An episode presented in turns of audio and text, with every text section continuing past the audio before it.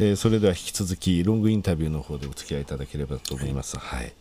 えー、ロングの方はですね何をお話しいただいても全然構わないんですけれども社長あの上場されたコンサートやられたんですか？はいそうですね。あのどういうコンサートだったんでしょうか、はい、まあ、どういうコンサートと言われたらも あれなんですけど、まあ、私どもの会社があのオペラシティタワーにございますので、はい、そこにコンサートホールがございまして、で東京フィルが常駐しておりますので、まあ、せっかく同じ施設内にいるんで、まあ、あの東京フィルハーモニーに立派な音楽を奏でていただければと思いまして。はい、で大体上場記念っていうこういうホテルでよくパーティーやられますけど、はい、まあ、あのいろんな方が出てこられてゲストが出てこられて喋られますので、はい、まあ、皆さんなかなか食事にありつけずに退屈されてますので、まあ、音楽であれば皆さん逃げて帰れるというわけにもいかないと思いましてコンサートいたしました。あそうだったんですけど、写真の方はあの拝見させていただきました、ありがとうございますいや上場されて、えー、4か月ちょっとですね、えー、まずですねあの創業創業の頃のお話っていうのをちょっとお聞かせいただけますそうですね。あの1994年の4月に7名で創業いたしました、はいはい、4月27日でした4月27日でございます、ね。はい、もうすぐでございますね、はい、それでちょっとごめんなさい。止めて、そうですよね、間違えました。5月1日放送だからもうすぐですよねって言ったらまずいですね。あのまあいいですけどね。大丈夫。はい。はい。あの4月に上場いたしましたと。で、創業ですね。はい、創業いたしました。もう一回いきます。はい。いいですか？4月に創業いたしました。4月に創業いたしました。で創業の経緯といたしましては、はい、前に勤めてた会社も、まあ、そあの立派な会社なんですが、まあ、本当のこういう IT におけるコンサルティングカンパニーを少人数で作っていきたいとい。う意思がございまして、はい、で50人ぐらいの会社を作りたいなということで7名で独立してやっていったんですが、まあ、50年じゃ50人ではやはりパワーが不足していくだろうということでまあ300人500人なりの会社ができていけばいいのかなということで約19年になってまいりました、というところです。はい、はい、7名で、はい、けどまあその頃からのその蓄積があのテンプレートって言いますかが作れてるというところ、ね、そうですね。あの独立した時の7名、最初でお客様でですね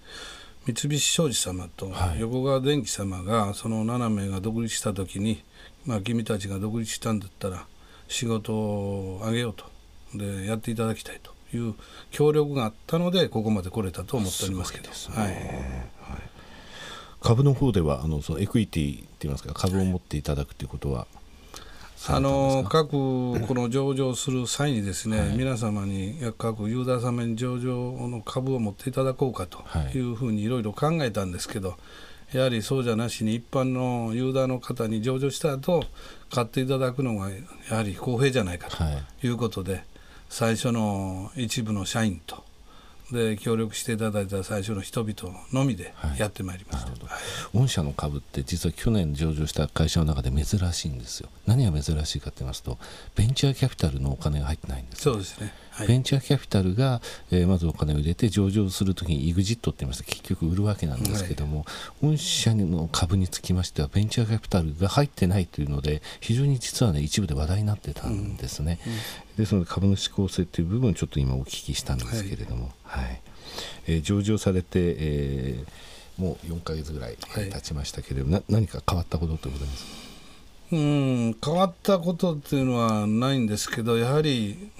あのオープンにしたということで、はい、いろんなことに対して発言一つにとりましても、注意していかないといけないなっていうところは日々気を使っておりますですね。そうです。はい。まあディスクロージャーっていう部分はもう義務ですけれども、こういう IR の部分っていうのはあの任意なんですね。はい、ただその任意の部分っていうのはその株価にせよその企業価値の伝えるっていうことについても本当に大切なことですので、うん、そこの部分にもですねちょっと落ち着かれましたら力を入れていただければと思います。はい、あの今後どんどん IR、力入れていきたいと思っております。あの先ほどアワードのお話なんですけれども、SAP のアワードのお話はえー、伺ったんですがその他 MC フレーム、はい、えー、これはあの、えー、東洋ビジネスさんの方ですね、はい、こちらにつきましてもアワード受賞されているとそうですね。あの特にですね東洋ビジネスエンジニアリング様の MC フレームっていうのは生産の、特に原価計算のところに強い、はい。あの ERP パッケージで。私どもはそれをメインの ERP パッケージというよりは原価計算エンジンとしてですねはい。SAP の中に組み込んだりなるほど。他社のインファ LN の生産管理の中に組み込んだりして使わさせていただいてます。そういうところで逆に東洋ビジネスエンジニアリング様が非常にですね、はい。あの評価いただきましてそういう面のアワードを34度いただいております。なるほど。今のお話まさしくベスト・オブ・ブリードですね。そうだと思っております。SAP の中にそういう原価の部分につきましては東洋さんのを使うということですね、はい。あこすごくよくわかりましたけど、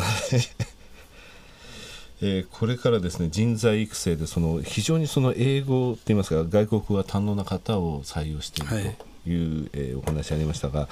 今の若手の社員にですねこういうふうに育ってほしいとかこういう社員にその、えー語学以外でもねですね何か求めるものとかこういうふうに育ってほしいという社長の思いってあります？あの毎日思っておるんですけど、はい。まあ、今の人がどうなのか昔の人がどうなのかっていうのはちょっと私は分からないんですけどやはりあの会社に入りました皆さんやはり受動体になるケースが多いですよね、だから常に一人一人がもっと積極的に能動体になって動いていただきたいなっていうで自分からもっと発想してもらいたいなっていうのはありますね。今の、えー会社の若手に向けて、えーそういうお話はよくされる機会あるんですか、あのまあ、あの社員にはしますけど研修の際にもしますけど、まあ、これはじゃあ私が入社した時にどうだったのかって言いますとそれはどうなのかなっていうのもありますんでね。この時代時代じゃなしにやっぱり人間っていうのは社会に出れば自分がやはり中心になって頑張っていくんだという気持ちを持ってやっていただきたいなっていうふうには思います、ねはい。えー座右の銘みたいなのもって社長ございます？私はですね座右の銘っていうのは特にはないんですが、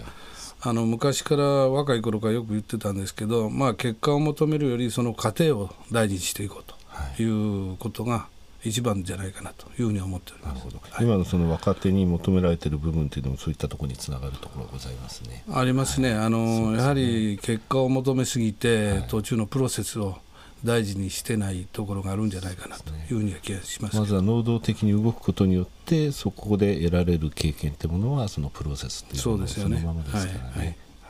はえーぜひまた、えーこの番組に遊びに来ていただければと思いま。がとうございますえー本日はどうもありがとうございました。ありがとうごいざいました。今後ともよろしくお願いいたしますこち。らこそよろしくお願いします。